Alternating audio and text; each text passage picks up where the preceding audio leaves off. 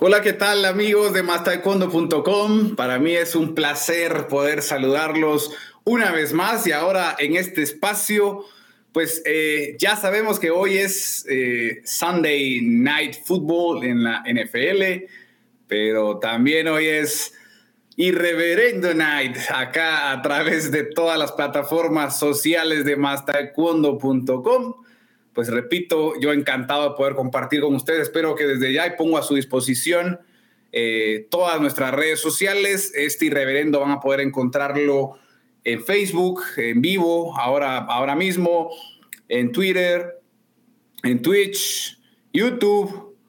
Eh, pero también vamos a poder, van a poder ustedes encontrarlo posteriormente en los podcasts, en todos los podcasts, en, en Apple Music, Deezer, Spotify donde se les ocurra. Tenemos eh, allí para que ustedes puedan, si quieren, están haciendo ejercicio, lo que quieran, y pueden escuchar el podcast, que este, les prometo, va a estar por demás bueno, porque no vamos a estar solamente los cuatro locos de siempre, sino que tendremos a un invitado de lujo. Así que voy a ir arrancando con la presentación para, para no hacerlo esta intro tan larga. Esteban, buenas noches, ¿estás por allí?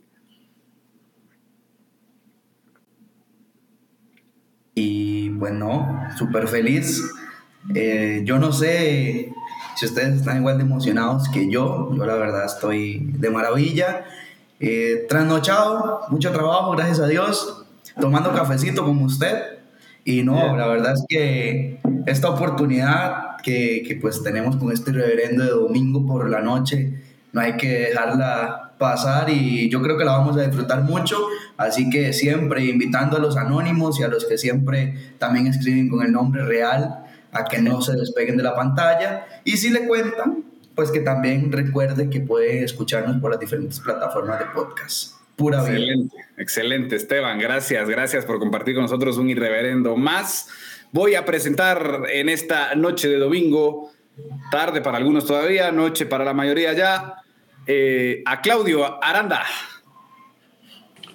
Hola amigos, buenas noches, ¿cómo va todo? Acá contento también y contento principalmente porque estoy saliendo a las 9 de la noche, no ya a las once y media, 12 de la noche. ¿Es tan temprano en la Polinesia? Es un logro, sí, sí, sí. Es un logro bastante importante por acá. Así que bueno, también, también muy contento, muy emocionado por el, por el programa especial que vamos a tener hoy. Y la verdad que bueno, a darle, a darle para adelante. Excelente, gracias Claudio por estar con nosotros. Eh, eh, nada, o sea, antes de, pues dar paso al, último, al último loco de, Irreverendo, pues recordar que estamos a, ahora sí a días de, esta elección, eh, bueno, dos elecciones importantísimas. La primera, que es la que creo que va a hacer que el futuro cambie en nuestro continente, estamos hablando de las, de las elecciones de Patú y eh, un día después tenemos elecciones generales de Federación Mundial, en donde se, también se disputa muchísimo. Y esto, ustedes no crean, pero todo esto tiene una razón de ser. A nivel de producción estoy haciéndole tiempo al cuarto loco en este momento que estamos, vamos a presentar a Chava Pérez. Chava, ¿estás por ahí? ¿Te di tiempo suficiente? Vamos bien. Uh, suficientísimo. ¿Cómo están? Buenas noches a todos. Todo bien, Chava. Ese corte, Buenas noches. Nuevo look. Aquí es todavía, sí, es que sabes qué? que eh, había pensado dedicarme al rock and roll, pero pues ahorita me di cuenta que vive de un error y entonces creo que lo de hoy es el reggaetón, así que pues eh, desde hoy voy a ser reggaetonero y lo primero pues es el look, así que pues aquí me tienen. Estoy muy contento. Daddy Pérez escuchaba el bambino. El eh, Bad Fauny me voy a llamar. Me gustó. no, estoy, muy contento por el, por el invitado de hoy, porque eh, ya les dije la, última vez que tuvimos un invitado, eh, estuvo como medio tenso aquí el pedo, y hoy se siente un ambiente un poquito más relajado. Eh, de nuevo, les reitero, a mí me encantan las visitas, amo las visitas, no sé si las visitas me amen a mí, pero a mí me encanta tener visitas. Y, más que nada en este espacio porque es este pues hemos estado siguiendo acá todo el todo el rollo de la de la, patú, todo el desmadre desde que empezó y pues estar ahorita con este invitado ahorita me parece que es este que es un logro para este programa, pues por la secuencia que ha venido teniendo, ¿no? O sea, desde que se empezó a ir todo al diablo hasta ahorita que estamos a punto de, pues que está a punto de terminar, ¿no? Esto. Y, se va a empezar con una, con una siguiente temporada. Así es, Chava, gracias, gracias por acompañarnos en un irreverendo más. Y tal cual, estamos a las puertas de algo trascendental en el continente y a nivel mundial al final y pues que a través de Más Taekwondo ustedes han tenido todos los pormenores y como nadie se los ha dado y como nadie se los dará nunca, porque es la realidad, eh, sin ánimos de, de, echar más fuera de las debidas, vamos a presentar en esta noche de domingo a nuestro invitado de lujo y es el candidato a la presidencia de Por Patú, el licenciado Juan Manuel López. Licenciado, muy buenas noches, gracias por engalanarnos hoy eh, acá en, esta, en el espacio de Irreverendo. Está por ahí con nosotros. No me, ve, no, no me veo, no sé por qué. A ver. A ver, prof, en un, ahí está. Bueno, ahora ya se ve negro. Ahí estamos. Eso es, eso es todo. Es, el invitado entra, entra con, con todas las fanfarrias, así que. es para agregarle suspenso. ¿Cómo está, licenciado? Pues uh, nervioso, no, no se crea.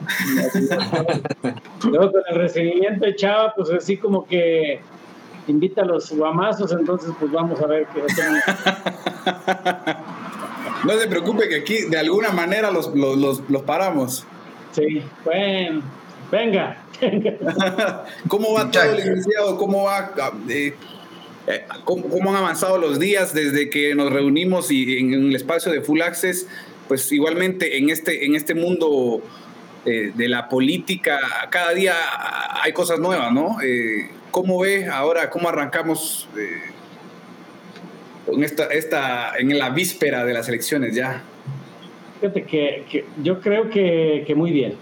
O sea, ese okay. es el sentir que la, que la campaña, si se le puede llamar así, pues va muy bien. Una de las cuestiones importantes es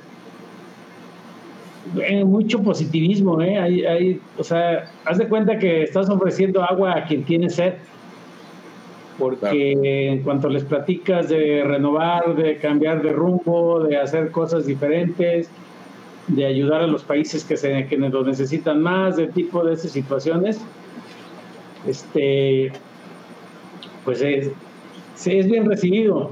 Y una de las cuestiones importantes es que y esto, como dicen acá en México, a calzón quitado, sí.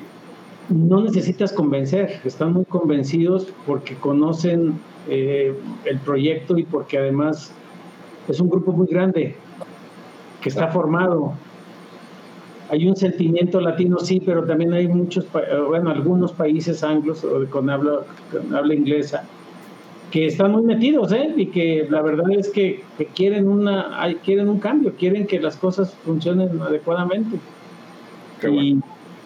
y, y, pues yo lo siento bien, no sé, ustedes son, son mejor termómetro que yo, ¿no? A lo mejor a mí me dicen de frente, sí, yo estoy con usted, etcétera, etcétera, y por acá dicen, mil madres, cara. Claro. A, nosotros también, a, nosotros también, nos dicen, ¿eh? No, no sé que, que, no confíe tanto aquí. Yo sé, ¿eh? chava, que qué programón, ni que la madre por acá dicen, Licenciado, la verdad que gracias, gracias por estar con nosotros acá en el programa. Programa un día especial domingo. Ganaron los Steelers, ganaron los Chiefs, por lo menos por ese lado estamos contentos, ¿no? Estamos tranquilos, relajados. Y Real Madrid y, también. ¿Cierto? 5-2. Ah, sí, sí, sí. Y, y la, como para empezar con esto, la pregunta es, ¿qué pasó con la Patú? ¿Qué pasó en Patú? ¿Qué, ¿Qué, explicación tiene al respecto de qué pasó para poder llegar a lo que llegamos hoy en día, no? Uh, yo creo que fuimos muy permisibles con muchas cuestiones. No fuimos nada analíticos y nos fuimos yendo hacia, hacia, hacia un barranco en el que todos sabíamos que íbamos en bajada, pero nadie quiso uh, o nadie pudo hacer, hacer nada, ¿no? Este, ¿A qué me refiero? No, yo no me refiero al aspecto nada más económico, sino en el aspecto administrativo nos fuimos yendo como la peor, el peor continente. En todos los sentidos, ¿no? Y, eso es muy lamentable. Pero además, sin el deseo de, impulsar a, que, aquellos que, que podían hacer de alguna otra manera un buen papel, apoyarlos, impulsarlos, cuidarlos, etcétera, etcétera. Y pues eso fue la crónica de una muerte anunciada. Teníamos que tocar fondo y, creo que lo hemos tocado. Y creo que viéndolo de un lado positivo, pues es una gran oportunidad para despegar y despegar, pero hechos madre, o sea, no podemos, no podemos esperar más tiempo. No podemos esperar más tiempo porque hay muchas cuestiones y muchos... Yo creo que lo, lo he estado analizando y he estado viendo, porque me preocupa, quiero decirles, para poderme ocupar. Cuando sabes que tienes un problema, ya pues ya, ya, ya vas de ganancia porque tienes que buscar cuáles son las soluciones. Yo creo que en el momento que se desvinculó la Unión Panamericana de la WT, fue un parteaguas grandísimo. Punto importante. Porque se empezó a confrontar, se empezó a no seguir directrices, se empezó a no eh, verlos como enemigos y eso no puede ser, o sea, eso no es posible. Eh, la realidad es que un presidente de una, de una unión continental y más con estos estatutos es un gerente de la WT y tiene que uno de alguna otra manera ser un gerente de élite, no, no un, un, porro para estar peleando con ellos, a, quien, con quien tienes que tener una buena relación. Pongo de ejemplo yo muchas veces de África. África estaba en la lona. Sí. ¿Y cómo se levantó? Sí, sí, sí. Y cómo algunos países empezaron a ganar, y cómo ahora Egipto y Cota de Bor y no sé cuántos países han empezado a ganar. Y eso, eso es simple y sencillamente porque empezaron a, a laborar mucho con ellos, empezaron a, a hacer interacciones mucho con ellos. Y eso es lo que nos hace falta a nosotros. Capacitaciones, todo ese tipo de situaciones se fueron dejando. O sea, era más bien cómo buscar y generar recursos para Patú, pero no cómo capacitar a la gente con contenidos y con cuestiones que realmente valieran la pena. ¿Y qué, qué pasa con eso? Pues que llega el momento en que ya no es sostenible, o sea, que ya no se puede tapar el sol con un dedo y que ya las competencias no ganas y que ya las situaciones día a día en las, en las competencias internacionales Patú era prácticamente pasar por ellos por encima, y no estoy hablando de países, estoy hablando del continente. Entonces, yo creo, mira, tenemos que hacer un poquito lo que hicieron los de para cuando somos potencia, no hay que dejarlos caer.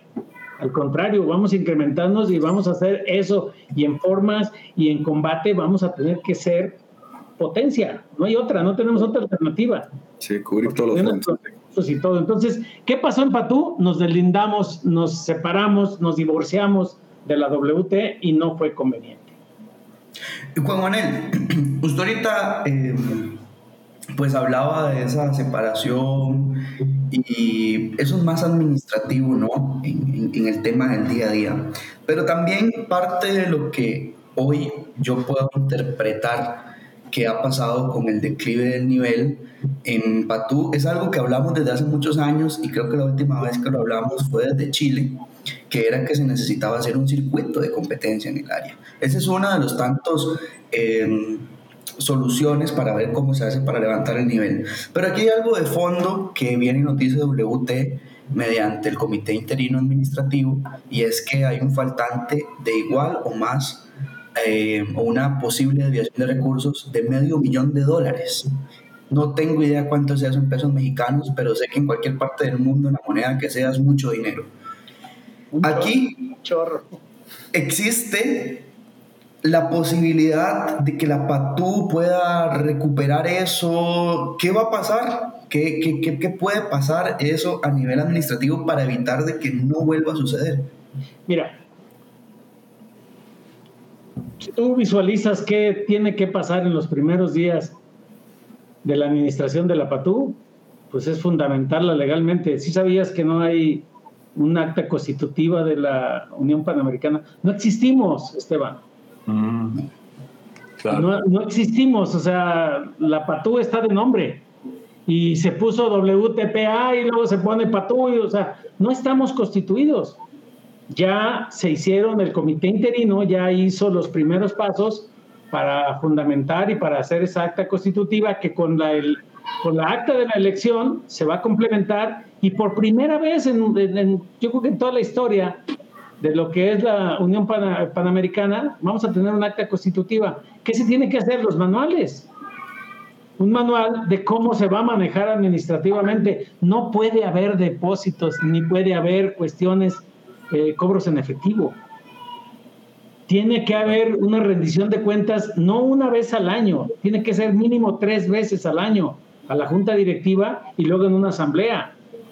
Y se tiene que hacer simple y sencillamente etiquetar el dinero de tal manera de que pueda ser que en algún momento dado digas esto es para esto, para esto, para esto, y tiene que cubrir todos los renglones. Ya que, que afortunadamente, ¿qué pasó? Que ya al final la WT ya no depositaba lo que corresponde a la Unión Continental, porque no había la claridad de la, de la cuestión de, de, de la comprobación de las finanzas. Una administración a la que tú me digas que recibe dinero público tiene la obligación de comprobarlo. Y, los cuestionamientos que se tengan, tienes que aclararlos. O sea, aquí el problema es que una negación total, o sea, ya te di 500 mil dólares, dime en qué te los gastaste. No hubo nunca ninguna respuesta. Por eso intervino, la, acuérdate, hubo una asamblea extraordinaria de la Federación Mundial donde se dictaminó que había una intervención y que se inclusive se suspendió al, lo que llaman ahora administración, que es el presidente, que es el secretario, es el tesorero y es el, y es el, el, auditor. Y partiendo de ahí, bueno, pues se tienen que hacer los fundamentos básicos para nombrar una nueva administración y creo que ya será cuestión de que en cuanto se entre, hacer todos los manuales para que todo esto funcione adecuadamente. ¿Cuánto tiempo podría tardar eso? No, es que no puede tardar, eso tiene que estar en tres, cuatro meses, no puede ser más. O sea, ¿por qué? No, si no, no te van a hacer ningún depósito, si no, no vas a tener recursos, si no, no vas a poder echar a andar adelante la, la, la, la, Unión Continental. Entonces, mira, una de las cuestiones importantes que esta comisión interina está haciendo es, está constituyendo la, la Unión Continental. Sale la acta de la Asamblea, se hace, se hace el acta constitutiva se apostilla y a empezar a trabajar, a hacer cuentas no lucrativas, hacer declaraciones.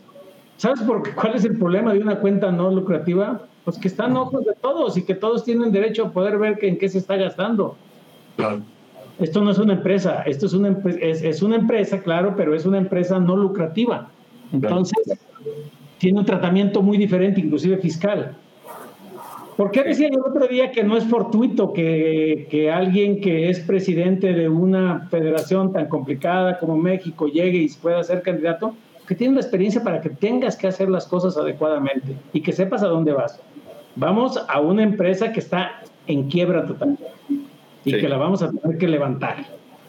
Ahora, ¿quién nos va a entregar la comisión interina? Pues la comisión interina va a tener que decirnos este, Señores, aquí está, aquí están las cuentas, el, acta constitutiva, aquí está la cuenta, aquí está lo que hay de recursos o lo que hay de deuda, y aquí están los bienes patrimoniales, que no hay nada, ¿eh? No hay nada, no hay una sola. O sea, todo lo que se ha construido en, durante estos años, que se ha hablado de dineros para campamentos, etcétera, nada de eso No hay nada construido. No hay nada construido. All right. no, el, licenciado, y, quiero volcarnos un poquito también a, usted, a, esta nueva etapa de, licenciado Juan Manuel López, de, que va encarrerado, solitario, yo diría. Eh, pero hay que tocar un tema que igualmente ya platicamos un poquito en el Full Access y, es que conocemos de, que en su momento pues se alejó de una federación mexicana por, por, por temas de salud y por el estrés que esto conllevaba a la manera en la que pues se estaba llevando en ese entonces. ¿Por qué decide involucrarse directamente en la carrera por tomar las riendas de una unión continental como Patú? y cómo está la Unión Continental, ¿no? Y cómo está la Unión Continental. Déjame, te diga, el otro día que yo comenté inclusive mis problemas de alcoholismo, por ahí recibí dos inbox que los tengo muy guardaditos y que los voy a sacar en su momento, de personas que decían que cómo era posible. de una vez. No, ni madres. ¿Cómo una persona alcohólica puede que... A ver, mis pantalones, ¿cuál? Ahí te va. Claro. ¿Por qué decido? Primero, yo no sabía, este, y, no estoy pecando de inocente ni nada de eso. Tiene sospechas, pero yo no sabía ninguna de las cuestiones que estaba sucediendo. Número uno. Número dos, yo estaba apoyando a, un candidato. Ese candidato lo suspenden. Yo no puedo permitir que alguien que yo no crea en él, yo, pueda, yo, yo lo pueda apoyar. Ahora, yo no decidí solo. Fuimos un grupo de personas que decidimos y que dijeron que tenían oportunidad de ganar y me sorprendí, mira, este Alex, este Claudio, Chava, Esteban, me sorprendí que cuando yo empecé a preguntar si me apoyarían, se volcaron, o sea, me dijeron, pero por supuesto. Entonces, hay gente que cree que, Juan Manuel López y este grupo puede sacar este barco que está a la deriva por completo y que lo puede llevar a buen puerto. Pues mira, primero es un halago y, una gran satisfacción que crean que tengo la capacidad. Y segundo, aunque ese es un compromiso y sé perfectamente a dónde voy, no me asusta, al contrario, me motiva para poder hacer las cosas bien y además rapidito. Aquí decimos en México en chinga, pues en chinga se tienen que hacer, o sea, no hay tiempo para perder. Si hay situaciones que se tienen que revisar, creo que la comisión interina las está revisando y y yo le voy a recibir a la comisión interina. Entonces, ¿qué es lo que voy a, revisar, a, recibir? Pues ya sé perfectamente, nada. Claro. Pero voy a tener que trabajar y echarle muchas ganas para que esto en el corto plazo empiece a funcionar. ¿Por qué decidí? Porque creo que tengo la capacidad para poderlo llevar a buen puerto y porque tengo mucha motivación en hacer las cosas adecuadamente. Pongo una anécdota. Chava yo creo que le tocó en algún momento dado. Yo recibí la Federación Mexicana y yo despachaba en un carro, en un auto, no teníamos nada. Y convertimos esa federación, dije convertimos porque no soy yo nada más, esto es de trabajo de equipo. hicimos una federación muy funcional, con grandes eventos, con buena administración, con errores, claro que sí, los he aceptado, yo no tengo ningún miedo de decirles, oye, sí, pero creo que tengo la capacidad, voy a formar un gran equipo y vamos a hacer las cosas adecuadamente. Excelente. Y es muy importante lo que, lo que dijo también, que, que usted apoyaba a, a, otra persona que se estaba, que se estaba direccionando para, para la titularidad de la PATU. Ante el problema que se suscitó y, que, y las suspensiones que hubo, es como quien dice, agarró esta fecha, agarró la posta y dijo, bueno, ahora creo que alguien tiene que tomar, alguien tiene que tomar las riendas de este, de este caos, ¿no? Y es muy importante también algo que, que dijo que me queda dando vueltas en la cabeza. ¿Quién quedaría si no quedaba el candidato al que apoyábamos? Entonces, ¿qué, qué puede ser peor, el remedio que, que la enfermedad? Entonces, es, muy, es muy importante. Claudio, hablan de, de, cambios de 360 grados, es volver a donde mismo. Claro, claro. Eso, a mí me late más un cambio de 200 grados, de 180, o sea, porque tampoco todo está mal, pero hay que, hay que hacer las cosas adecuadamente. ¿Qué, qué necesita? ¿Qué necesita la PATU? Pues que la lideremos la, la, mayoría de las gentes que estamos aquí, que somos latinos, que, que tenemos la, la posibilidad de poder hacer las cosas bien. Ya no podemos buscar ningún culpable, tenemos que afrontar las cosas y resolverlas como debe de ser. ¿Qué rescataría del actual Patú? Que, que, no todo está, dice que no todo está mal. ¿Qué rescataría del actual La unión que hay, Esteban, hay una, hay una unión tremenda. Te lo puedo decir. Tenemos una unión de, de es que no me gusta mucho manejar números y menos aquí porque luego te, te, avientan un madracito, pero mira. Hay unión. Un 80-85% de los países está unido. Punto. Importante tenemos que conservarlos y llevarlos al mismo rumbo. Claro. Y antes era como que muy permisible decir, tú contra él y este contra acá y a ver, y el, que gane es, es, el, es el que... No, es que eso no puede ser. Esto es equipo. Porque todos estamos inmersos en un, en, un problema terrible, que es esta, esta, esta cuestión de, del nivel técnico, administrativo, eh, deportivo, etcétera, de la Unión Continental.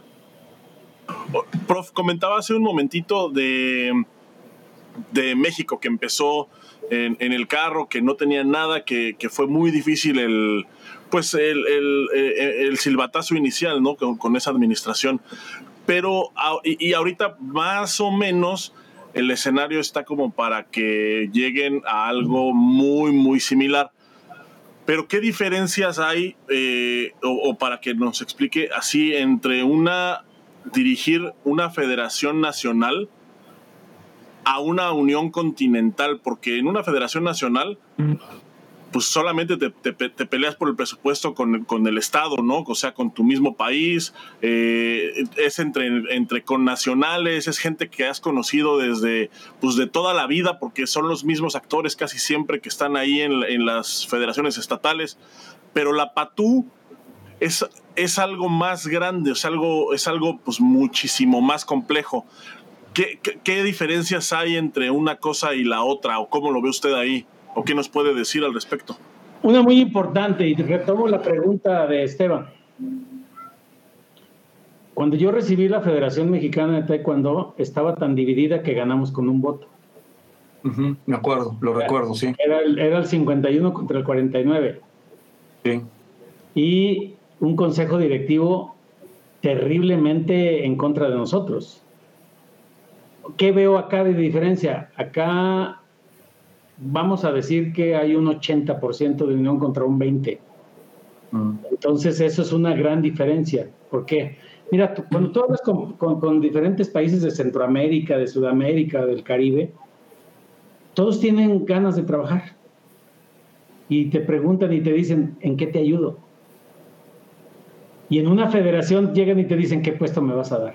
Yo les puedo decir hasta este día, hasta este día, y jurado por mis hijos que yo no le he dado ninguna posición a nadie. Yo he respetado los acuerdos que había, pero yo no, yo no le he dado decirle, mira, es que tú vas aquí. No, inclusive los appointments, cada día los reviso y los vuelvo a revisar y los vuelvo a revisar y los vuelvo a revisar. Entonces, ¿qué es la diferencia? Que la diferencia es que en una federación es una lucha de poderes encarnizada por no sé qué. O sea, la verdad es que no sé qué. No sé cuál es la, no sé qué es lo que pelean pues porque hay trabajo para todos. Sí, sí, no manches, o sea, y acá no, acá la cuestión es, todos quieren ayudar, chaval, todos quieren salir de ahí, solamente falta que alguien les guíe y les diga, es que necesitamos hacer esto. Y ahorita hablaban de los circuitos, sí, y hablábamos de los campos de entrenamiento, sí, y hablamos de las competencias de alto nivel, sí, pero todas esas cuestiones se tiene que haber unidad. Si yo me tardo seis meses en tratar de unir a toda la gente, ahí me la voy a quedar, ¿eh? Ahí me voy a quedar, no va, no, no, no va a suceder, no, no, no se va a poder. ¿Por qué? Porque empiezan a ver las disputas, ¿por qué pusiste a fulano o por qué pusiste a sotano, etcétera, etcétera? Mira, a mí algo que me fue muy significativo ver es que la gente que está en el grupo, todas están en posición, ¿eh? Inclusive muchas ni siquiera tienen adversario. O sea, quiere decir que no existe otro grupo. Claro, claro. Sí, sí, es importante. Sí. Hay una gran necesidad de un liderazgo y ese liderazgo se tiene que retomar y decirles, por aquí nos vamos a ir, pero vénganse todos, es que no, tú no, no, no, tú, no, porque tú no sabes, tú eres de un país chiquito, es que acá sí sabe este, no, no, eso no, no existe. Precisamente con esos países de Centroamérica, de Sudamérica, del Caribe, es con los que tenemos que trabajar para subir el nivel.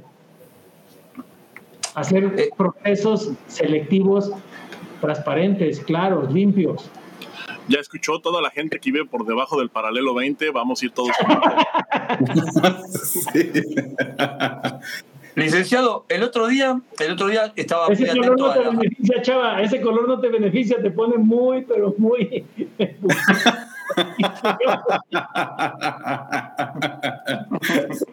ya vieron que es el inicio de su carrera como reggaetonero, entonces va Pero reggaetonero no quiere decir rosita, ¿sí? ¿O cómo? A ver.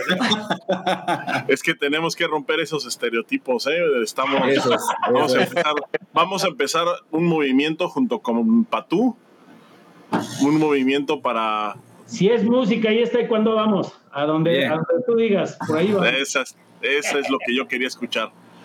Licenciado, el otro día en Full Access, que fue una, una entrevista así en donde uno, uno ya después de tantos años que, que, hemos en la ruta, uno ya conoce muchas intimidades, mucho de la vida, mucho de la historia, pero eh, eh, era claro en el sentido de que hace más de 40 años que es parte del taekwondo, o sea, y 30 años, eso es importante, ¿no? 30 años como parte ya de Patú, eh, por diferentes situaciones, que por el arbitraje, por la dirigencia, por lo que sea.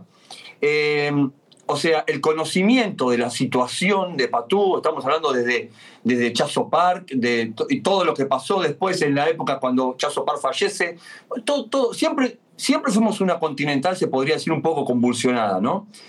Pero teníamos un, podríamos decir al mismo tiempo, teníamos un cierto nivel. Hoy, como lo acaba de decir, somos, estamos en el fondo del fondo, estamos por debajo de África, si bien la destaca como, como que ha tenido un resurgimiento, si bien África levantó su nivel, América también se fue, se fue para abajo, no es que, que África levantó, no, no, no. Se cruzaron esas curvas, la curva que iba hacia arriba y una curva que iba hacia abajo. Em, como titular de Patu, ya viéndose en el cargo, ¿cuánto tiempo? Yo sé que es una pregunta para Nostradamus, no, no, no, no, pero ¿cuánto tiempo nos podría llevar reencauzar y volver a, ver luces, o las luces al final del túnel dentro de esta unión continental? Es que ¿cuánto tiempo tenemos, este Claudio? Sí. Pero, pero no tenemos tiempo, entonces podemos, podríamos seguir, podríamos seguir en el mismo camino. A ver, es que no, no, yo no creo que eso tenga que suceder. O sea, ¿qué tenemos que buscar? Los países grandes clasifiquen directo. Claro. Para que los países que no tienen ese desarrollo puedan buscar los lugares en un selectivo continental. Y así vamos avanzando. ¿Cuál es la solución? Los circuitos el, mayor número de G1 que se puede hacer. Cuando yo llevaba a este señor, inclusive aquí está, que no me deja mentir, y lo llevaba a todos los torneos de América, ganábamos todos. Y hacían puntos. Y valían los mismos puntos que si fuéramos al abierto de España, al abierto de Alemania o al abierto de Corea. Entonces, ¿qué es lo que tienes que jugar? Es jugar a la inteligencia. Si tienes gente clasificada de muy buen nivel, ve y, ruédalos con quien tú consideres, pero cuando estén clasificados. Claro. ¿Qué estás, por ejemplo, a mí me da mucha tristeza ver que algunos grandes competidores ni siquiera llegaron al selectivo. O sea, no había planeación. No había planeación. Ya ahorita muchos países deben de decir con cuáles cuatro van a jugar. Y empezar a jugar con ellos. Yo veo con mucho, con mucho, con mucha satisfacción que, por ejemplo, Ahorita Estados Unidos ya trae rodando a todos los muchachos de Cali en el abierto de Polonia. Sí, claro. Ya los están haciendo, ¿por qué? Porque aquí en América no hay ninguna actividad, pues tengo que llevarlos con, buen timing, con buena preparación, con, ¿sí me explico? Entonces, eso es lo que tenemos que hacer. No tenemos tiempo, ¿eh?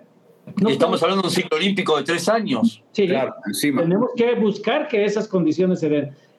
¿De qué depende? De que se suban al carro los países y que traten de hacer las cosas adecuadamente. Ya no podemos hacer procesos improvisados. Ya no podemos trabajar nada más al y se va.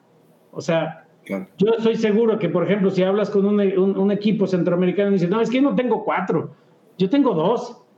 Pues a darle. Trabaja con ellos para que lleguen al selectivo. Si no llegan directos, pues que lleguen al selectivo con todas las posibilidades del mundo. Ahora, en los otros aspectos, económico, administrativo, etcétera, en eso no tenemos más tiempo más que empezar y desde empezar sentar las bases administrativas y las bases técnicas para poder hacer todas las cosas adecuadamente. Ahí ya no tenemos ningún solo tiempo. Ahí es nada de que, ay, me equivoqué, mira que no. Va a haber, va, se van a pisar muchos callos, claro que sí, claro que sí se van a pisar algunos callos. Pero esto es así. La desgracia nos está uniendo porque yo veo muy, muy unido al continente americano. Pero ahora tenemos que pasar ese proceso de duelo y ponernos a trabajar. En los países, en la Unión Panamericana y en todo. Y con liderazgos que a veces duelen, ¿eh? Porque mira, a alguien que le digas es que estás haciendo las cosas mal, no les gusta o no nos gusta. Pero se tiene que hacer. No es, oye, ¿sabes qué? A mí dame tanto para que hagas un evento y se acabó. Hazlo como tú quieras. No, eso no es. Sí. No es. Y si viene un país de Europa, ya fregaste, ya es internacional. No, hay que estar los países de América. Y son los que los países de América tengan esos puntos. ¿Qué caso tiene que hagas un, un evento donde tú gastes, inviertas, pierdas tiempo y que los puntos los lleven otra gente de, de, otros continentes. No, tenemos que trabajar para nosotros, lo que hace Europa. Europa claro. hace mucho eso. Claro. Ellos reparten, tienen un montón de G2 y tienen un montón de G1 y hacen un montón de torneos que tienen puntos. Uh -huh. La Copa Presidente y que la Copa de Naciones y que no sé qué tanto, todas esas te pueden dar puntos. Si hay que hacerlo, pues nada más realizar los eventos y realizarlos bien. ¿Podemos, ¿Podemos llegar a ser Europa algún día? ¿Dónde? ¿Podremos llegar a ser Europa algún día? ¿Por qué no? Eso. ¿Por qué no? Y, se, y, y, no lo va a hacer, no va a llegar, alguien no va a vivir en la Europa de América el que no quiera vivir en la Europa de América. Okay. Porque si no quieres competir, mira, yo me, me, he sorprendido que hay algunos países que pueden votar y que no existe ni siquiera la federación.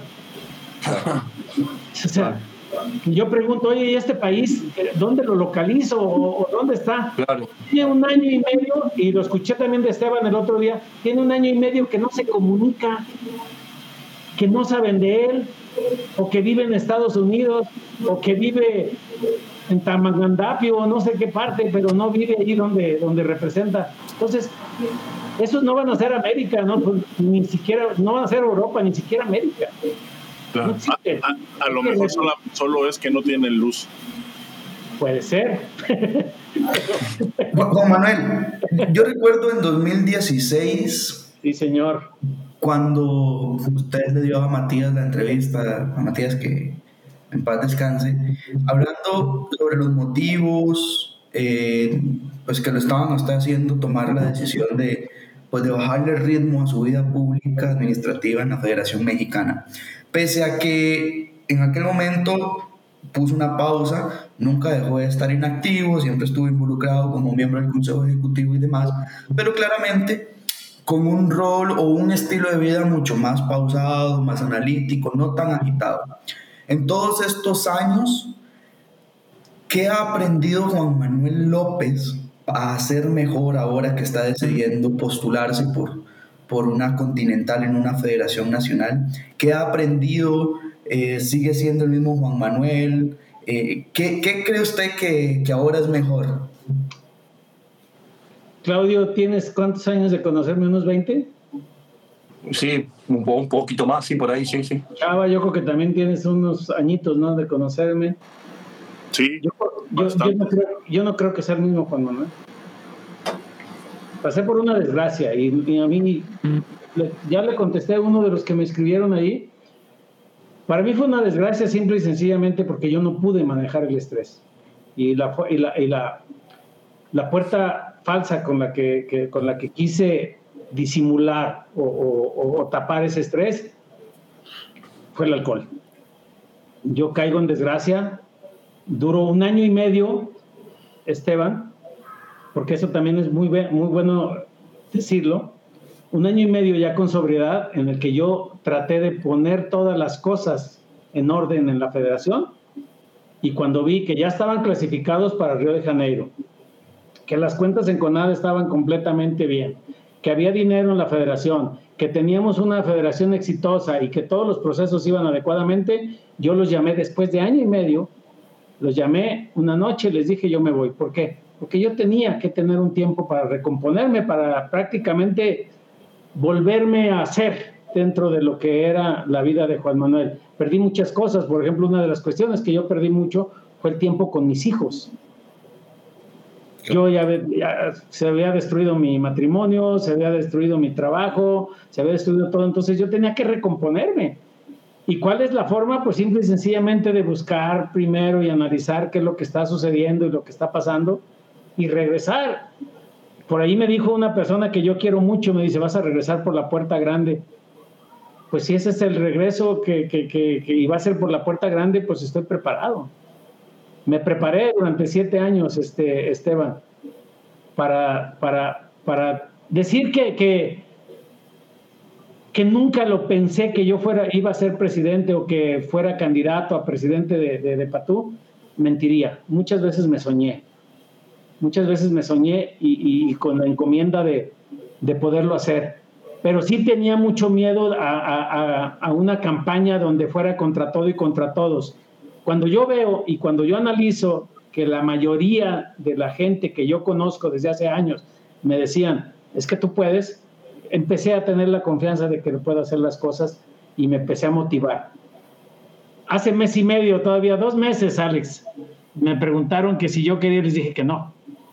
¿Por qué? Porque yo estaba, porque yo estaba apoyando a una persona y a mí no me gusta traicionar la confianza de las personas. Inclusive yo dije, yo dije que si esa persona iba, yo iba con él a tope. Me consta. Entonces, yo, cuando yo veo que esa situación no se da, me sentí en la completa libertad de decidir, ¿quieres o no quieres? Lo hablé con mi familia, lo hablé con mi esposa, con mis hijos y me dijeron, papá, es que sí puedes. Eche, ánimo. Y entonces me motivé y estoy en este punto donde yo te puedo decir que la mayoría de la gente que vota eh, para elegir al presidente está conmigo. Eso, lo, eso sí te lo puedo asegurar. Porque o sea, si las elecciones fueran hoy, según su cálculo, ganarían. Sí. Contundentemente. Sí. Eso. Pues ya son, creo, mañana, ¿no? Oye, ¿por qué, no, nos convencemos de que ya? Porque ya es que la realidad es que necesitamos trabajar. Hay un vacío de poder, ¿eh? Hay un vacío de poder que se da a muchas cuestiones, pero mira, me da mucha tranquilidad y respeto mucho la pregunta porque me da mucha tranquilidad el entender que estamos unidos, que queremos cambiar. Si yo llegara como lo que llegué a la federación, tendría, no, estaría, no tendría miedo, estaría cagado en este momento. Porque primero convencer a la otra parte. No, la gente que no va a votar por mí o que no está convencida, la tenemos, tenemos poco tiempo para convencerla y para que se suba al carro de lo que queremos hacer pero la gran mayoría queremos que esto cambie, queremos que esto funcione y queremos salir del hoyo donde estamos. Y eso me motiva muchísimo. Juan Manuel, y esa gente que tal vez hoy no está con usted, ¿cómo integrarla una vez que usted sea presidente? Porque una vez que llegue a ser presidente de Patú, es Patú para todo el área. Oye, presidente para todo el área. Allí en tu pueblo, ¿cómo llaman a misa? Tocan la campanita, ¿no? Claro. Acá, acá en mi pueblo sí. Y va el que quiere, ¿no? vamos a tocar la campanita y vamos a llamar al trabajo y el que quiera agregarse, que bueno, y el que no quiere agregarse, que bueno. El, la misa empieza. Es que creo que en Costa Rica no hay campanas. Yo lo defendí hasta donde pude, mi amigo Esteban. Yo lo Pero digo para abajo el paralelo 20. le di hasta el beneficio de la duda, dije, Oiga, profe, eh, hablando justamente, este, y es que no podemos dejar este tema a un lado, hablando justamente de, de vacíos de poder, eh, y, del tiempo que y del, tiempo que lleva usted, o sea, son siete años, parece que fue ayer cuando usted todavía era presidente de la Federación Mexicana. Pasaron siete años y son siete años que han sido para México, en mi opinión, muy, muy, muy tristes. ¿Qué opina usted de la gestión actual, no de la gestión del taekwondo mexicano como tal? Porque no quiero comprometerlo con, dirigiéndose a la gestión que, pues, es gente con la que va a tener que trabajar de todas maneras, ¿no? Con el potencial. Pero, pero del, del taekwondo mexicano actual? Más fuerte, sí. Así como está, así como está, así como está ahorita, o sea, las cosas, los últimos resultados que se dieron en, en, Juegos Olímpicos, el hecho de que no se haya clasificado, el hecho de que no los hayan inscrito. O sea, yo, por ejemplo, cuando el, eh, aquella vez que nos inscribieron, inmediatamente me flashó a mí ¿Qué hubiera pasado si hubiera estado Juan Manuel de presidente? Esas cosas no pasaban. Entonces, quisiera saber cómo ve usted eso ahorita ya a la distancia, ¿no? Porque usted ya está completamente en, otro rollo, pero ¿cómo ve eso? ¿Qué, qué le mueve o qué, qué opinión nos puede dar al respecto? Mira, no puedo opinar por la cuestión de las campañas, no puedo opinar de nadie, eso es una cuestión que está vetadísima, pero voy a hablar un poquito como metáfora, a ver si se puede entender. que, que yo creo que hay muchas cosas por mejorar. Hay muchas cosas por, por mejorar y que se tienen que, se tienen que establecer una buena relación con las autoridades de PATU y WT para que esto pueda funcionar. Yo, algo que yo te voy, voy a hablar eh, en primera persona porque es lo que está permitido. En todos los eventos internacionales, Chava, y en todos los eventos que yo tuve a mi cargo, y que fueron muchísimos, ustedes lo saben, yo tenía una conexión excelente con el presidente de la Federación Mundial de Taekwondo Quiero decirte que muchos eventos, Alex le tocó uno estar allí en una reunión, ni siquiera se puso a votación. ¿eh? El doctor Cho se paró y dijo, este evento se va a México porque México lo puede hacer. Sí. Entonces, ya no me mandaban, Chava, no me mandaban un delegado técnico a que checara instalaciones y cuál era la cuestión. No, ya venían y nos copiaban todo lo que, lo que hacíamos nosotros para hacerlos ellos después. Me acuerdo ahí en tu tierra, Chava, cuando hicimos la Copa del Mundo, que nos dijeron que había demasiada tecnología, que por eso no funcionaban los petos. Dije, pues quiten los petos. ¿Y, qué, ¿Y cuál fue el resultado? Fue un campeonato de poca madre. Esa es la realidad. Donde la gente, nos fuimos subcampeones mundiales, ¿te acuerdas? Con, con las mujeres. Ah, invitamos a una francesa y invitamos a una colombiana y hicimos un equipo partedor de madres. Entonces, ¿qué, es lo que, qué es lo que se tiene que hacer? Nada más planear, planificar. No se pueden hacer las cosas ni en los entrenamientos. También te consta, chava, que en los entrenamientos no puedes llegar un día en la mañana y decir, pues ahora vamos a morir, a, un entrenamiento a morir. Pues no, no, no, no, no, no, no, no, no. Hay momentos en que los entrenamientos no tienen que ser a morir, tienen que ser con todas las de la ley para que puedan ser bien planificados y que en tu curva de entrenamiento esté todo perfectamente. Entonces, sí puede mejorar, ¿no? Y, no, y yo, no, yo, no, yo no focalizo nada más con México, ¿eh? O sea, no, la verdad, mira, una de las cuestiones bien importantes durante estos siete años, Esteban, es que se los juro por Dios que yo hubo muchos días que no pensé en taekwondo. Lo dijo, lo dijo en una entrevista. En no, veía, no veía noticias no, no, contestaba eh, llamadas eh, mucho, mucho tiempo. ¿Por qué? Porque te duele mucho, o sea, te duele mucho eh, que, te hable alguien que te estuvo criticando y que te diga, no, es que cuando usted estaba, cuando yo estaba también me partías la madre, también me criticabas. No, vamos a buscar soluciones. ¿Cuáles son las soluciones? Las soluciones es déjenos trabajar. Y al final, todos pasamos por el escrutinio, escrutinio público. Todos. Si alguien dice que Juan Manuel va a entrar eh, de presidente y no lo van a criticar, pero por supuesto, el poder te desgasta. En el momento justo que entres, a ver, pues no dijo que íbamos a hacer Europa. Claro. Entonces. Sí, está grabado. Está grabado. Bueno, al menos yo los voy a invitar aquí a Aguascalientes. Hay unas partes que se parecen a Europa, Claudio. ¿Cómo se llama? Piedra de Bernal o cómo se llama? La Peña de Bernal. Peña de Bernal, está bien padre. Hacen los artes suizos y ya ahí vamos entrando. No, hay que trabajar mucho. Hay que trabajar mucho, hay que hacerlo muy, muy detenidamente. Que me da muchas ventajas. La verdad es que me siento una persona con sobriedad y con mucha experiencia para poder llevar esto hacia adelante.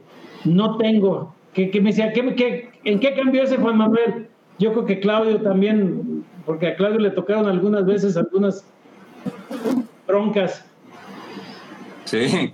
El, prepotente, el, el, hizo más tolerante. El, el, el, explosivo se hizo más relajado. Y, y ahora analizo un poquito más antes de resolver y antes era al instante. Y muchas veces me equivocaba, claro porque no tenías una capacidad de análisis y además no tenías una sobriedad. Una noche antes se habías puesto hasta la madre, ¿cómo vas a pensar bien a las 7, 8 de la mañana? Ni por muy responsable que seas. O sea, ¿qué ha cambiado? Bueno, sí ha cambiado mucho en ese aspecto. Eh, un Juan Manuel más tranquilo, más conciliador, menos broncudo. Mira, para que no se peleen, se necesita que los dos quieran, porque si no, pues uno nomás ve al otro que está peleando y así me he hecho. Yo cuando me dicen, por ejemplo, ahora que me dicen, es que como un alcohólico. ¿Y qué? Ni siquiera vota, ni siquiera hace nada taekwondo, nada más critica. Entonces, le iba a contestar, pues, ¿a ti qué? No sé qué te importa, ¿qué, qué, qué, aportas o qué, qué haces? Son gente que critica al que esté, al que no esté, nada más lo que ellos quisieran es estar en la posibilidad de poder ser, aunque fuera candidato a lo que fuera, y no pueden estar. Ah. ¿Por qué? Porque no han hecho nada por el taekwondo y no saben nada de una cuestión bien importante. No saben de debilidades humanas y todos tenemos errores, todos. Así es. A mí que no me digan nadie aquí que venga y que es perfecto. No es cierto, eso no existe. Todos tenemos debilidades humanas y todos tenemos errores y hay que saberlos entender y corregir. Y en eso estoy yo. Tengo siete años corrigiéndolo y hoy me siento muy capacitado para poder hacer las cosas bien. Importante, licenciado. Eh, hablando de gente, eh, voy a aprovechar este espacio también para, para saludar a la gente que está conectada con nosotros en estos momentos. Creo que es importante y al final, pues, eh, pues todos, como usted bien ha dicho, formamos parte de esta unión continental que pues se busca reencauzar. Un saludo a, a Michelle Idiáquez dice, un gusto saludarle desde Tegucigalpa, maestro López, muchos éxitos. Así que reportándose desde Honduras, también eh, eh, saludos hasta Bogotá, Colombia, Jefferson Torres. Yormay Rojas dice, mis respetos para el licenciado Juan Manuel López eh, y para el equipo de Basta El licenciado Juan Manuel López siempre dice, Yormari, fue la primera persona que me abrió las puertas para mi primera competencia a nivel internacional. Aquí en Aguascalientes. Claro. Claro, ya, ya la gente igual se manifiesta ahí eh, con, anécdotas. El, también tenemos acá a Leonardo Valerio, dice saludo licenciado, próximo presidente de PATU, mucho éxito. También tenemos por acá a, Laura Roca, parte del team de Más Taekwondo. Eh, nos pone mucho éxito, necesitamos las cosas claras, sin pelos en la lengua, un cambio en nuestro taekwondo. También, bueno, un comentario de todas, de todas las plataformas, incluida el Twitch, que hay que hacer mención que, recibimos en esta entrevista del licenciado Juan Manuel los primeros comentarios de la plataforma Twitch, así que importante que, vayan a, la plataforma que, que deseen. Edwin Peña nos dice, excelentes ideas, licenciado Juan Manuel. Eh, eh, Alejandro Antonio Soto, saludos, licenciado Juan Manuel López, mucho éxito en su candidatura, un abrazo desde Chile. Eh, también por acá Max Garmendía, sin duda la mejor opción para rescatar Patú. Mucha suerte y éxito, licenciado Juan Manuel López, desde Nicaragua. Freddy Chang, de Chile, un abrazo, licenciado Juan Manuel, y mucho éxito también. Un fuerte abrazo también a, mi hermano, gran amigo Marcos Flores. Dice, con el licenciado Juan Manuel, eh, sin duda el nivel del continente subirá mucho. Iván Moscoso eh, dice, muy buena eh, la parte de, Juan Manuel y creo que lo necesitamos, dice. Ahí sale igual ya un Viva México de Jorge. Alex, usted nota, usted nota aquí un factor común, ¿no? Que me llama mucho la atención. ¿Cuál sería? Eh, si bien es cierto, las elecciones no son por, o sea, no es por elección popular, la designación del cargo, sino por, por países afiliados y activos, me llama mucho la atención y yo creo que estaba ahorita haciendo memoria porque escuché en conversaciones muchas veces nombres de expresidentes de las recientes administraciones que hubo y creo que nunca hubo un aspirante a la presidencia de la PATU o un presidente con tanto respaldo popular. Claro, es importante. ¿Son bots o gente real? Verdad. Yo creo que sí, ¿eh? ¿Usted cree que sí? Nosotros, desde, desde, sí, es, es, es, una verdad, Esteban, desde nuestra perspectiva. A lo mejor latino no, ¿eh? A lo mejor latino no, porque sí me acuerdo que los que han sido latinos han entrado con panoramas muy diferentes, ¿eh? eh acá sí, sí, yo lo veo. Sí es cierto, o sea, lo que, lo, que yo les comento es que sí hay una gran unidad, ¿eh? Hay una gran unidad, hay mucho respeto con los presidentes, hay una muy buena relación, hay líderes naturales en cada una de las regiones si tú te vas a Centroamérica, tú te vas a Sudamérica, al Caribe, hay líderes naturales que están esperando nada más que, como te decía, tocar la campanita y empezar a trabajar. Definitivamente, definitivamente. Acá también tenemos algunos eh, mensajes más y quiero aprovechar a leer. Eh, saludos desde Chile, Juan Soto Medina nos saluda. Eh, un saludo también a, está con nosotros el presidente de, la Federación de Honduras. Ah, sí, Marco Vinicio. Sí, dice, le deseamos el mejor de los éxitos al licenciado Juan Manuel. Eh, dice, sabemos que si llega a la presidencia, el nivel de Latinoamérica va a mejorar. Honduras listo para apoyarle desde la trinchera que sea necesaria. Éxitos, maestro. Muchas gracias. Eh, nuestro amigo Darío Monfante también reportándose por ahí. Un cordial saludo para mis amigos. Sí. Y, y al licenciado, mi respeto al licenciado Juan Manuel López menciona. Tenemos. Hay, hay una cosa muy padre, fíjate que se, ahorita decía 30 años, bueno, son 40 años eh, pasaditos en el Taekwondo, 30 años en la labor. Y además, ¿sabes qué? ¿Con, qué ventaja, Claudio? Este, de haber pisado y cubierto todas las etapas, ¿eh? Desde presidente de una asociación, entrenador, árbitro internacional, director. Barrendero, decía el otro día, ¿no? Barrendero. Sí, en la universidad, Chava, cuando fue el mundial, el mundial de, de, en la Universidad de Guadalajara, nos pusieron, nos dieron nuestro trapito. Nosotros llegamos como árbitros, ¿eh? porque ya éramos árbitros nacionales y dijimos, pues en una de esas nos meten a, a una área. No, sí nos metieron, pero a limpiar. O sea, nos pusieron ahí con un trapito. Órale, cabrón. Se disfruta, porque yo creo que estaba en el mejor lugar donde podía ver pelear a mucha gente, que eran mis ídolos. Y yo me, puse a ver las peleas y me puse a ver árbitros y me puse a ver, dije yo, qué padre. Dije, estoy en el mejor lugar, porque pues estaba a dos pasos, a dos pasos de... Eso mismo me pasó también en los toros. El día que yo entré a un, a, un que entré a una a un redondel, que entré a una plaza de toros y que me tocó en el callejón, me enamoré, ya no me quise salir de allí, dije, no, yo de aquí soy que veía el toro a un metro y, y, da, miedo. Así que no sé cómo estos cuates tienen este valor para salir con una capita y darle dos o tres trapazos a esto. increíble, ¿no? Sí. Y, la verdad es que dije, las mejores fotos van a salir de aquí y, mira, hay algunas muy buenas. ¿eh? Claro, licenciado, no se trata, no se trata también aprovechando de, como usted dijo antes, eh, hacer alusión específicamente a alguien, pero en este caso quiero tocar un poco el, el, tema. Eh, Me gustaría porque, a ver, no podemos dejar de decir que hace ruido, digámoslo de esa forma, eh, el candidato que está corriendo por la presidencia, eh, la otra parte, ¿verdad? digo, no lo vamos a personalizar, pero en este caso. Pelea, pelea. Alex, este no, tiene la pregunta ya, hermano. en este caso es, es indudable. A ver, no le des tanta pinche vuelta. A ver, ¿y qué, traes? ya veré yo si te contesto o no. ¿Qué opina de Insion Kim? Sí, básicamente es, es, llegar y decirnos, eh, porque la gente se lo pregunta, ¿no?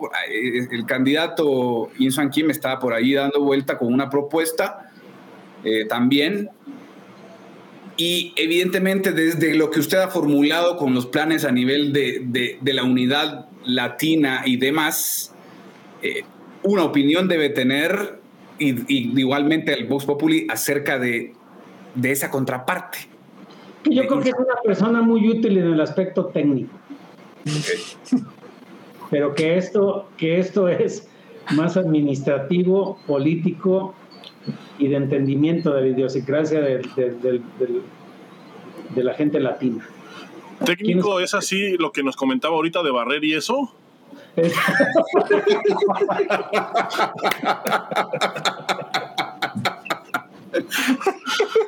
no, es el que lo supervisa. Rockero y músico.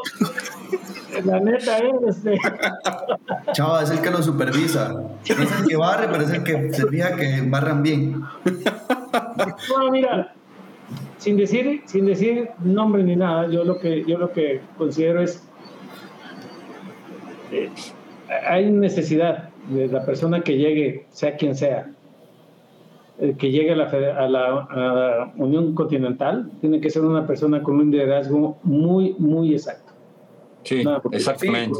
Yo lo decía, licenciado, porque es decir, y, la, y, perdón que tenga que sacar una vez más el tema. Eh, mira, Alex, te voy a arrebatar la palabra. Sí. Pero a ver. Yo he hablado con presidentes que no te, no te saben decir ni yes. Claro. Y que traen muchas, muy, muy buenas ideas y que no han tenido el foro para que alguien les entienda qué es lo que quieren hacer. A mí un presidente del área de Centroamérica me dijo, a mí ayúdame a hacer un G1 porque es el sueño y es lo que va a potencializar que mi, que mi deporte se vaya a grandes alturas. Están los de ITF aquí y los de ITF ya hicieron uno y ahorita nos tienen en la lona. ¿Cómo, cómo puedes visualizar que alguien que no lo entiende lo pueda hacer? Tienes que saber cuál es el sentimiento. Si no te piden otra cosa, no te piden otra cosa. Lo único que te piden es que los escuches y que los entiendas. Sí. Y que les ayudes en sus proyectos para que esto pueda despegar. A lo mejor para ellos despegar no es tener una medalla olímpica. Ojo, pero sí, sí es buscar desarrollar, si tienen mil participantes en su país, pues tener cinco mil. Y, que alguien los escuche también, ¿no? Y que alguien los escuche también. Y que los escuche. Yo el otro día dije que iba a tener una oficina, eh, Chava el otro día me, echó por ahí porras. Eh, necesitamos un centro operativo donde los escuchen, donde sepamos que llega su mail, donde tengan contestación, donde, etcétera, etcétera. Hay mails, miren, un presidente no podía votar en un país porque no habían recibido su mail. Nadie se lo contestó, nadie le ayudó y lo destrabamos en dos segundos. Claro. Entonces, ¿qué es lo que se necesita? Alguien que entienda cuál es el sentimiento, cuál es el sentimiento de la gente latina. ¿Por qué? Porque es el 80% de, la, de la población de, que está dentro de la Unión Continental. Sí, yo decía porque, porque perdón, perdón, Claudio, solo para cerrar un poquito el tema y ya, ya te doy la palabra, porque mi experiencia, y hablo por la última que tuve en Cancún, en este Panamericano, eh, pues el candidato, digamos, en contienda, Inson Kim, eh, está como delegado técnico y, y, a mí me sorprendió muchísimo su, su proceder. Me, lo, me pasó a mí que, acá están de testigos Chava y Esteban, eh, la forma en la sí que, hubo pelea. La forma en la que me abordó una, una cosa que, que, yo me río ahora, evidentemente, y, él, y nos reíamos en el momento porque decía, a ver, nos podemos topar a un tipo de persona así como presidente de Patú. ¿Qué podemos esperar? Exacto, o sea, un mortal como cualquiera, eh, con, ese tipo de... no, no hay un saber estar.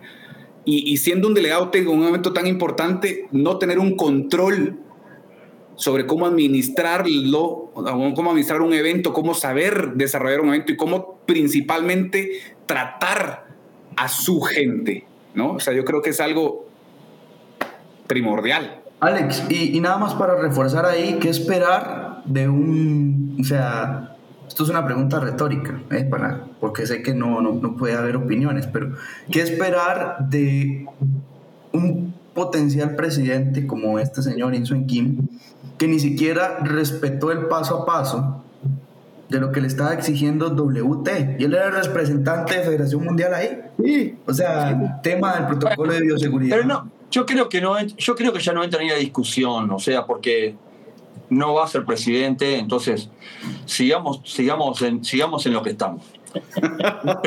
Mi pregunta es la siguiente. Siempre tan contundente usted, señor Claudio. No, no, contundente no. Los pies sobre la tierra y hablando en base a hechos. O sea, acá desde más cuando uno todo el día está haciendo sondeos, está comunicando con gente, está, está teniendo un, un parámetro de lo que está sucediendo, de cómo se van desarrollando los hechos falta poco para las elecciones y uno ya sabe. Y a, esto viene mi pregunta en realidad. El 9 de octubre son las elecciones, ok. no sé cuándo asumiría, el 10 de octubre, el 11 de octubre son las de Federación Mundial. Eh, ¿Cuándo sería que, asume oficialmente ya, ya el licenciado Juan Manuel López Delgado como presidente de, la Unión Continental? No importa cuál sea el día, el día que asuma, un poco ya se, vieron, ¿no? ya lo, viene explicando, pero si lo, si lo ordenamos, si ordenamos más la idea, ¿cuáles serían los objetivos, como en pocas palabras, lo que sería a corto plazo, lo inmediato, a mediano plazo, lo que, para lo que tenemos un poquito más de tiempo, y a largo plazo, lo que visualizamos o lo que visualiza el licenciado Juan Manuel López, eh, un poco a largo plazo, un proyecto o algo que se pueda hacer para, para la Unión Continental. ¿Cuál, ¿Cuál serían, en pocas palabras, esos tres estadios? Como, haciendo una como lo que sería una planificación deportiva, pero llevarlo a la, a la dirigencia y a la, y a la jefatura de, de la PATU. Eh, cierro, cierro y luego voy a tu pregunta. O sea, eh, con muchísimo respeto para, para, la persona que ustedes mencionaban, yo creo que tiene la capacidad técnica. O sea, eh, aparte tiene trayectoria, etcétera, etcétera, etcétera. Eh, yo lo, lo, que te puedo decir es, tiene todo mi respeto. no lo minimizo ni nada, al contrario. Yo por cuestiones de, de, de ética, por cuestiones de, de campañas y todo eso, nunca, y, sobre todo por una cuestión personal, no, no hablaría nunca mal de él en ningún sentido, al contrario. Eh, ha estado en grandes eventos, ha tenido una, un gran performance a nivel mundial y, creo que merece el respeto de todos. Ahora, eh, a, qué tres, ¿a qué tres etapas te, te refieres, este, Claudio, para entrar en tema? Eh, o sea, mañana, mañana toma el cargo va a tener asuntos que resolver a cortísimo plazo, asuntos que van a poder ser ya los que planifique a mediano plazo con su equipo de trabajo y asuntos en los que ya van a ser a largo plazo. Eh, ¿Cuáles son las, urgencias? ¿Cuáles son las cosas que, bueno, puedo esperar un poquito más, pero no, no me hace mucho ruido en la cabeza y no lo quiero dejar tampoco pasar? de manera inmediata, Claudio, de manera inmediata establecer la buena gobernanza. No podemos ir hacia ningún lado si no tenemos una claridad de cuál es el procedimiento administrativo y el manejo de los recursos. Segundo, la cuestión legal de la, Unión Continental. No vamos a existir hasta que no existamos. O sea, si no tenemos un acta constitutiva, unas cuentas como deben de ser, etcétera, etcétera, no puedes exigir eh, que paguen sus membresías, no puedes exigir que apliquen para un G1, etcétera. Eh, yo creo que lo, más importante es todo el aparato legal y administrativo, establecer las bases. Y eso tiene que ser en súper corto plazo, desde el primer día que se pueda, decir, fulano, sotano, van aquí, estos son los procedimientos y esto es lo que se tiene que hacer. Trabajar a marchas forzadas. Segundo, por cuestiones de tiempo tienes que establecer los circuitos de manera intermedia y rápido. O sea, en noviembre se tienen que hacer todas las aplicaciones y en diciembre se tienen que hacer todas las aprobaciones. Entonces, es ayudar, es no, no cuestionar o, no decir cuánto vas a dar, no. Las reglas están bien puestas, o sea, ¿en qué te ayudo para que hagas un G1 y que podamos tener la mayor número de G1s y G2 en el continente? Mm. Y los eventos que ya están, potencializarlos para que sean eventos de clase mundial. Te voy a poner un ejemplo, un, un evento que yo quiero muchísimo, porque yo estuve desde los primeros en Colorado Springs, el abierto de Estados Unidos. No puede ser cuestionado, tiene que ser ayudado. ¿Para qué? Para que sea, no sé si se acuerdan o estuvieron en alguno, a lo mejor Chava, a lo mejor tú, Claudio, Alex, no sé, Esteban. Venía la selección nacional de Corea a pelear ese torneo y eran unos, eh, eran unas semifinales y finales impresionantemente buenas. En 2019 eso todavía se vio en el US Open del 2019. O sea, tenemos que potencializarlo. ¿Quieres rodar a tus competidores y que no te cueste tanto? Vete a ese evento. ¿Quieres ganar puntos? Hay un montón de G1s en el cual puedes ir al que te quede más cerca, al que te acomode mejor y al que te dé el presupuesto. Ese sería el intermedio. Y lo tercero, y yo creo que también tiene que ser muy importante, es que se clasifiquen los, el mayor número de competidores de manera directa para que en el selectivo eh, continental los países que no tuvieron la oportunidad ocupen esas plazas y no que sea al revés. Claro. Porque le quitan el espacio a aquellos que se pueden potencializar y que pueden estar en unos Juegos Olímpicos. Después de estar en una competencia olímpica, la meta no es ir hacia atrás, es ir hacia adelante y poder lograr las medallas y acercarnos a un nivel más y mejor. Yo creo que esos serían los tres pasos fundamentales.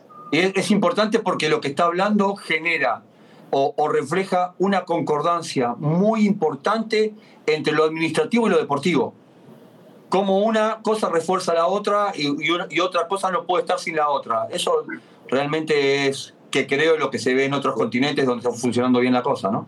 Tiene, tiene, tiene cierta lógica. Cuando construyes una casa, lo primero son los cimientos. Tiene que haber un cimiento administrativo, legal, de todo tipo. ¿Para qué? Para que empieces a construir y empieza a construir sobre algo sólido. Mira, yo estoy muy ilusionado con tener una oficina funcional que esté abierta para, para que todo aquel que necesite trámites, ayudas, etcétera, etcétera. Te escuché, Esteban, que decías, hay mucha gente que se ha quedado fuera por no poder leer o por no poder entender un correo, un email. Se le pasa el tiempo, no saben llegar, no saben gestionar, inclusive piensan que un G1 es prácticamente hacer un campeonato mundial. No, Esas, con los recursos que tengas es hacerlo con las bases mínimas, pero un evento formal y con todas las posibilidades. No todos los abiertos, chequen el de Polonia, que está ahorita. No todos los abiertos son en grandes eh, gimnasios. Sí. O, sí. No, no, no hay que entender que hay, que hay la posibilidad de, de, poderlos hacer, pero hay que ayudarles para que no pierdan, para claro. que no hagan uno y luego después no quieran volver a hacer otro. Claro. claro inclusive sí. tener la infraestructura en la Unión Panamericana para facilitárselas y que no les cueste. No que la rentes y que hagas business, no, no, no. Que tenga la Unión Panamericana tenga los petos, los sistemas, etcétera, para que le diga, yo te los presto, pégale nada más a los técnicos. Claro. Y esa es una gran ayuda. Sí, sí. Y entonces Nicaragua, El Salvador, eh, Jamaica, eh, Ecuador, quien guste que pueda hacer un G1 y tenga la posibilidad, imagínate donde te vas por Sudamérica y tengas a Colombia, Argentina, Chile, Brasil, Ecuador y no sé quién más pudiera ser otro, que tenga seis eventos con un boleto, ruedas por todos los eventos. Entonces, eso sería realmente muy importante. Sí, sí, es un golazo. No, eso sería realmente importante y creo que apuntamos precisamente hacia, hacia ese objetivo, licenciado. Bueno, para ir cerrando, eh, yo tengo por acá... Eh, Volví, muchachos. Y estaban, estaban, ya, ya. Discúlpenme, nada más para contextualizarles, no es que me quería ir corriendo, es que como estoy recién pasado de casa, tengo unos vecinos muy hospitalarios y pues bueno, ellos ahí cuando hacen algo eh, por la noche llegan ¿Qué y me llaman. usted, señor Esteban? ¿Qué.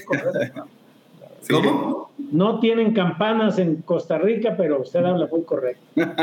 Ah, bueno, muchas gracias.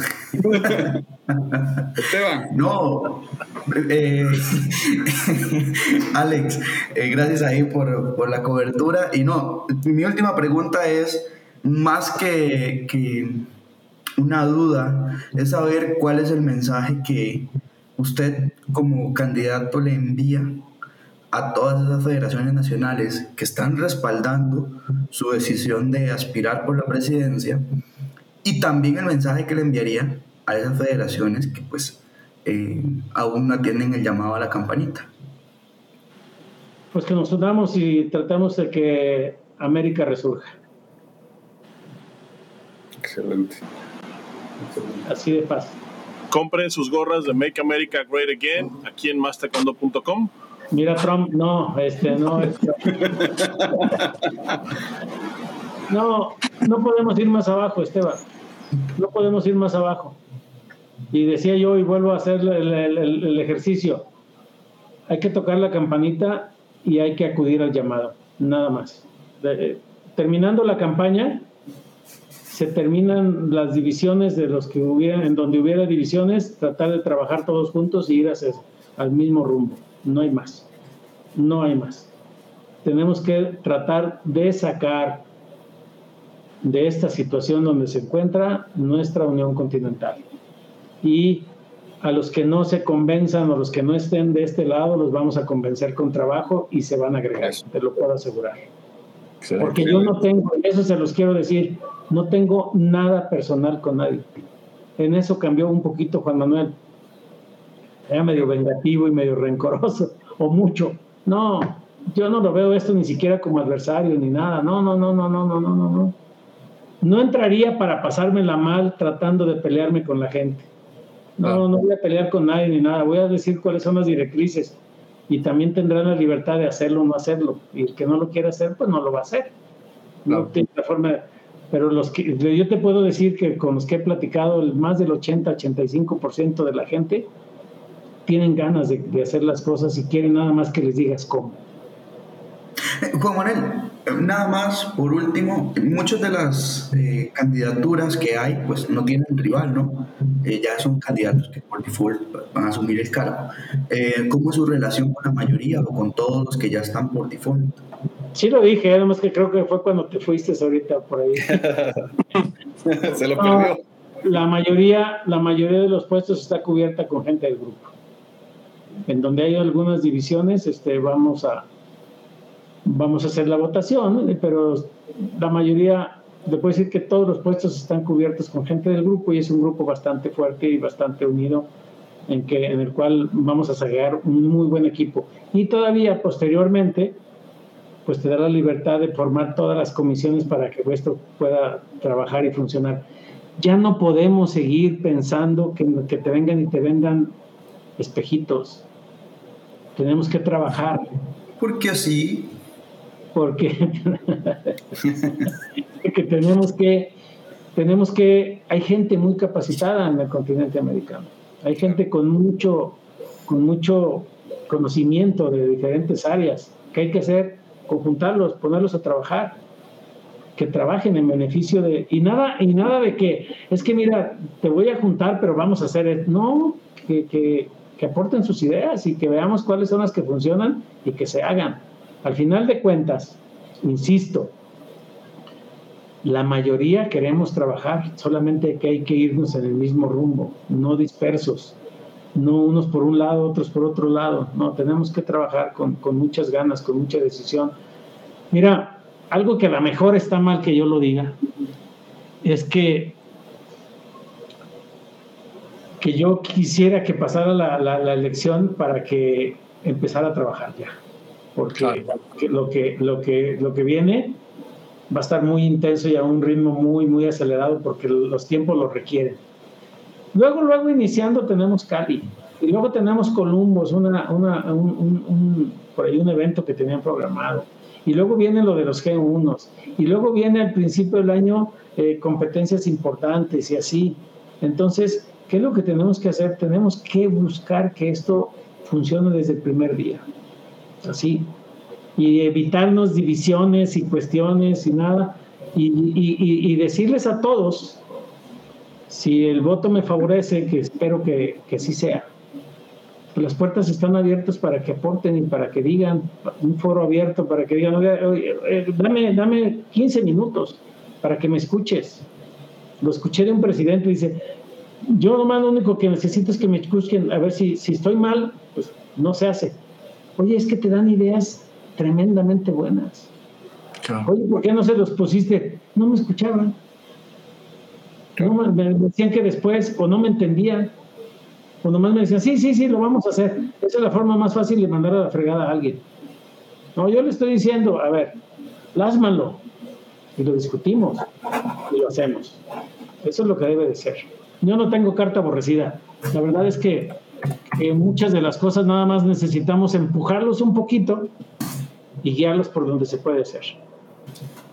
Excelente, excelente, licenciado. Eh, la verdad, eh, pues nosotros encantados. Yo creo que, eh, como usted bien lo dijo, y yo haciendo un, recuento rápido en la mente de lo que, del equipo, de digamos, dirigencialmente hablando, el licenciado Juan Manuel con las relaciones que ha cosechado desde hace más de 30 años, mencionar pues bastiones que yo creo que usted va a tener allí importantes eh, sobre los cuales va a poder eh, descansar muchas cosas y, con geniar, y juntar ideas y con todo el equipo de trabajo que al final se vaya formando, pero, pero bueno, o sea, personalidades como como doña María Borello de tantos años, Mario Mandel de tantos años y, por mencionar dos de varios en que al final pues eh, usted tiene muy, muy, una relación muy cercana que, que va a hacer que, que, se retome el camino, pues eso así lo vemos desde, nuestra, desde nuestro lado, eh, de la mano de, Federación Mundial que, que, tanto nos hace falta por ahora y usted ya lo mencionó. Bueno, entonces es de esta forma eh, como vamos a ir dando clausura a este programazo, programazo por, por eh, los honores que nos hace el licenciado. Muchas gracias. A, unos días y, y, como siempre se hace de, de, esta forma tan agradable que creo que es, que creo que la gente lo ve, la gente lo percibe así como nosotros eh, que tenemos enfrente a un licenciado Juan Manuel López de la gente eh, y que va a ir pues al final con esa simpatía y la humildad que lo caracteriza. Así que muchísimas gracias por compartir con nosotros.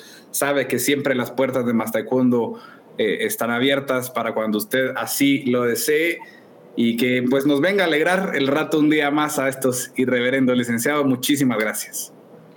Muchas gracias. Primero, reafirmar y terminar.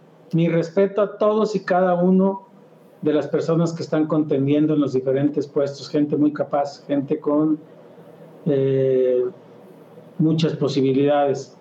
Yo estoy plenamente convencido que tengo las características para poder dirigir esta Unión Continental y en eso me enfoco no hago ni menciono descalificación a nadie, porque primero no es la intención de un programa como este, al contrario.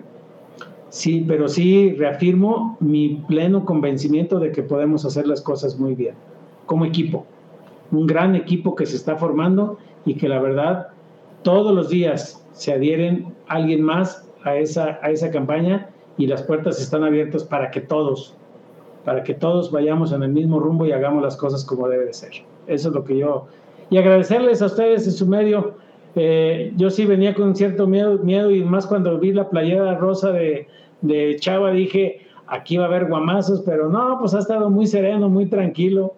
Este, no sé, como que está viendo ahí el partido de, de, fútbol americano, o no sé, pero no, la verdad es muy agradable eh, platicar con ustedes cumple mucho el cometido de, un programa como este de hacer propuestas de, que conozcan un poquito más la parte de Juan Manuel que no, no se conoce y, sobre todo de, conciliar, de conciliar en algunos momentos que finalizando esta campaña, pues somos tan amigos todos que, que podemos estar y caber todos en el mismo equipo. Muchísimas gracias, licenciado. Que tenga usted eh, el resto del domingo, pues agradable y arranquemos. ya son las ocho y media. bueno, ya lo interrumpimos, pero, pero creo que vale la pena. muchas gracias, muy muchas gracias. Un placer, licenciado. Estamos siempre a la orden. Cuídese mucho. Nos conversamos pronto. Hasta luego. Muchas gracias, muchas gracias. a todos. Adiós. De esta manera como vamos a, ir cerrando este irreverendo de hoy agradeciendo a todos los que han estado compartiendo con nosotros a lo largo de ya una hora 25 minutos de, de live. Se hizo pues eh, extenso pero agradable muchachos y vamos a ir cerrando brevemente para ya dejar y, cada uno pueda descansar un ratito más en este domingo con, ansias de lo que viene y cierro con las palabras de Esteban. Muchas gracias Alex, muchas gracias a Juan Manuel y a todo el equipo, a las personas que han estado pendientes.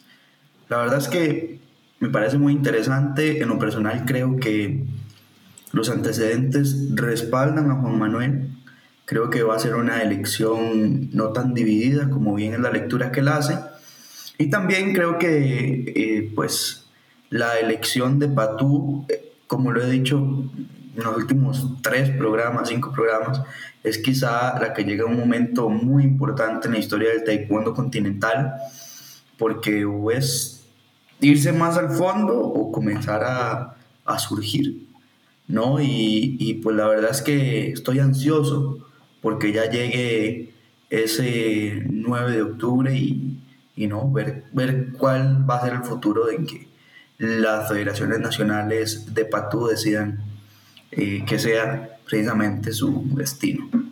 A eso vamos, Esteban. Gracias por habernos acompañado hoy en un irreverendo más desde Colombia. Chava, tus palabras de despedida.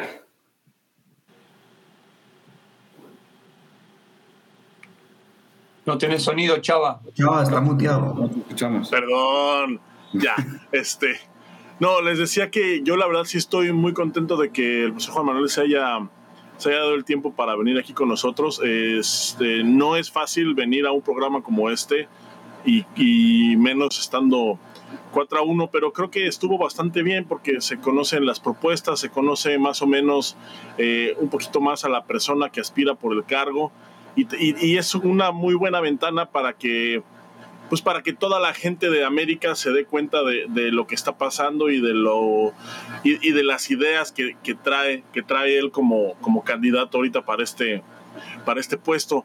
El, yo espero de verdad que eh, como les dije al principio, me, me, me, encanta que venga porque hemos nosotros este, pues documentado, hemos aquí comentado, platicado, hemos este, pues hecho aquí berrinches y corajes por la forma en la que se ha estado manejando la Patú en los últimos, pues en los últimos meses. Y pues que él venga aquí ya, pues es seguir sobre esa misma línea y eso pues me encanta, ¿no? O sea, ya es como ver eh, en, en qué va desembocando todo y pues, es parte de la misma historia. Entonces ya esperemos ya las elecciones ahora en octubre a ver qué, a ver qué sorpresas más hay de aquí a octubre y, ya después de las elecciones a ver qué más podemos comentar al respecto. Eh, y un gusto, por supuesto, verlos a ustedes, a la gente que nos estuvo acompañando. Muchas gracias. Si alguien llegó a la mitad, pues por ahí escuché el podcast. Eh, es mi opinión. Buenas noches. Gracias, Chavita. Gracias por acompañarnos una noche más en este irreverendo. Voy cerrando también con Claudio. Bueno, yo realmente me siento honrado porque hemos hecho un, venimos haciendo un trabajo desde hace, desde que empezó todo el tema de la de Patú, de, la renuncia de, de Hijo Choi. No, hemos, no nos hemos detenido, hemos trabajado muchísimo, muchísimo y estamos llegando ahora a lo que sería la definición de toda esta situación. Eh, hemos documentado, como dice Esteban, esa palabra que le gusta utilizar tanto, el minuto a minuto de lo que fue la situación de la, de Unión Continental de Patú, de la Unión Continental de América.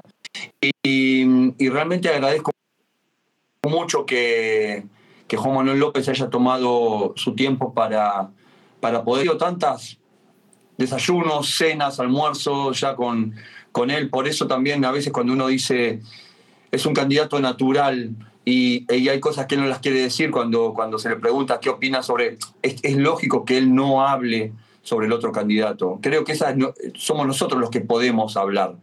Y ya está todo dicho, ¿no? Y realmente a mí me pone muy contento. Yo creo que, que hay un muy buen ánimo en general. Y lo que dijo Esteban y lo que dijiste Alex también, desde los comentarios y desde lo común de la gente, hay algo que no, que no había, hay una gran esperanza en un cambio. No sé si es la imagen de él que, que, transmite eso, no sé si es la gente que ya se cansó y dijo, bueno, ya está, algo va a pasar, pero evidentemente algo va a pasar. Eh, llegamos al fin de un ciclo y bueno, una hora y media de programa con él realmente se hace muy, muy ameno, muy, muy, muy, muy fácil de llevar. Y bueno, agradecerles a ustedes por haber hecho este programa hoy. Realmente creo que es un programa especial, muy especial, que un programa que podamos recordar, como voy a recordar el Full Access que vi tuyo con, con Juan Manuel también el otro día, realmente espectacular. Y nada, muchas gracias a Juan Manuel por la, por la predisposición para estar con nosotros y gracias a ustedes por, por estar acá. Gracias, Claudio. Gracias. De esta forma, entonces, exactamente como vamos cerrando este irreverendo, pues ya yo nada más que, que reafirmar lo, lo, que ustedes han dicho y pues como también lo platicamos con el licenciado Juan Manuel, lo que es para uno está para uno y lo que no, pues de plano ni aunque se busque de cualquier forma, así que las, creo que las cosas se han estado alineando y han tenido que ser así, porque como él mismo me platicaba antes y ya lo ha dicho acá eh, pues al aire, eh, él hace un mes y medio no lo veía de esta forma y hoy pues todo se ha puesto para que, que así sea y que pues esta, este sueño yo creo de, de, la mayoría en, a nivel continental de ver un futuro pues positivo, próspero en el área, se vaya haciendo finalmente realidad. Así que amigos, muchísimas gracias por habernos acompañado, a todos los que estuvieron en todas las redes sociales, Facebook, Twitter, YouTube, Twitch, viéndonos. Eh, también recordarles que lo van a poder encontrar en el podcast si se perdieron algo y que sigan pendientes siempre y de esta forma despedimos a este reverendo a través del líder mundial en información sobre taekwondo, más taekwondo.com. Que tengan un buen inicio de semana desde ya. Hasta pronto amigos. Adiós. Cuídense. Chao. Chao.